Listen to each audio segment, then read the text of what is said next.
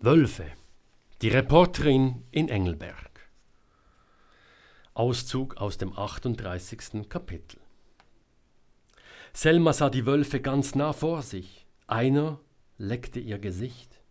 Sie spürte die Wärme seiner nassen Zunge. Dann legten sich die Wölfe hin, nah beieinander, und ließen langsam ihre Köpfe sinken. Bald fielen ihre Lider zu. Überall Schnee. Er erhellte die Nacht. Die Wölfe waren wunderschön. Die Schneeflocken fielen auf ihr Fell.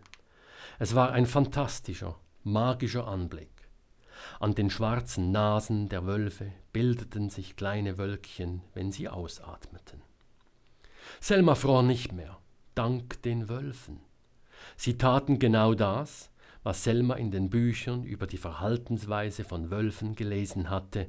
Bei Kälte kuschelten sie sich aneinander. Selma war in ihr Rudel aufgenommen worden. Die Tiere hatten gespürt, dass sie in großer Not war. Also waren sie zu ihr gekommen und boten ihr Schutz, Schutz vor der Kälte. Es war der ergreifendste Moment in Selmas Leben. Sie wollte ihn festhalten. Aber weder ihre Kamera noch das Handy hatten Strom. Doch was war mit der kleinen Kamera? Vorsichtig nahm sie sie aus dem Rucksack und schaltete sie ein. Tatsächlich, der Akku war noch nicht ganz leer. Sie richtete die Kamera auf die beiden Wölfe und drückte ein paar Mal auf den Auslöser. Die Tiere schauten kurz auf, dösten danach aber weiter. Auch Selma legte sich wieder hin.